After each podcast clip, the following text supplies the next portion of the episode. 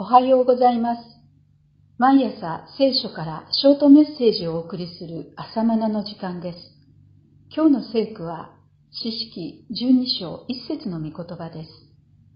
エフライムの人々は集まってザポンに行き、エフタに行った。なぜあなたは進んで行って、アンモンの人々と戦いながら、我々を招いて一緒に行かせませんでしたか？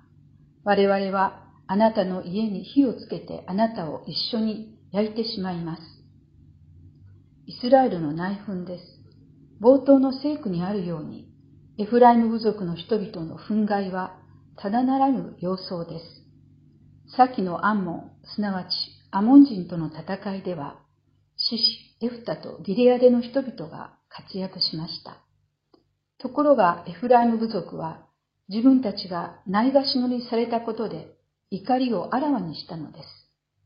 なんだよ、水臭いじゃないか。声をかけてくれれば、俺たちも一緒に戦ったのに。といった好意的な申し出ではありません。自分たちの部族こそ、イスラエルの中心部族であるという自尊心を傷つけられたことへの怒りです。実は以前にもエフライム部族の人々は同様の反応を見せたことがあります。その時の様子を聖書は次のように記しています。エフライムの人々はギデオに向かい、あなたがミディアン人と戦うために行かれた時、我々を呼ばなかったが、どうしてそういうことをされたのですか？と言って、激しく彼を責めた。知識八章一節。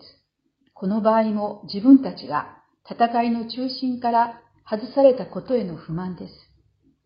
彼らの自尊心が傷つけられたことに対する反応です。どうもエフライム部族の人々は自分たちが中心になっていないと気が済まなかった人々のようです。それは憎なる自尊心です。それがやがて後のイスラエル分裂への引き金となるのです。彼らがそう考えるようになった要因があります。かつて世界規模の食糧危機からイスラエル民族を救ったのはヨセフであり、その子孫がエフライム部族です。イスラエルをカナンの地に導いたヨシアはエフライム部族の人です。エフライムの修行の地はカナンのほぼ中央に位置していました。また、イスラエルの信仰の拠り所である幕屋が設置された町シロもエフライムの領地にあります。そのようなわけで自分たちがイスラエルの中心的存在だという自負心があったのです。さらに獅子の時代から王政へ移行する間に重要な働きをした預言者サムエルもまたエフライム部族の出身です。このようなことが相重なってエフライムの優越意識というか自己中心性といったものが養われたのではないかと思われます。さらに、後の時代になってソロモン王の死後、イスラエル王国は南北に分裂するのですが、その時、ダビデ王朝に反対して立ち上がり、北王国を率いたヤラベアムもエフライム部族の人です。そんな悲しい歴史への邦画が、死守の時代にすでに芽生えていました。自分が中心でないと気が済まないという感覚を十字架につけて葬らなければなりません。自分中心という字が、これが肉の感覚です。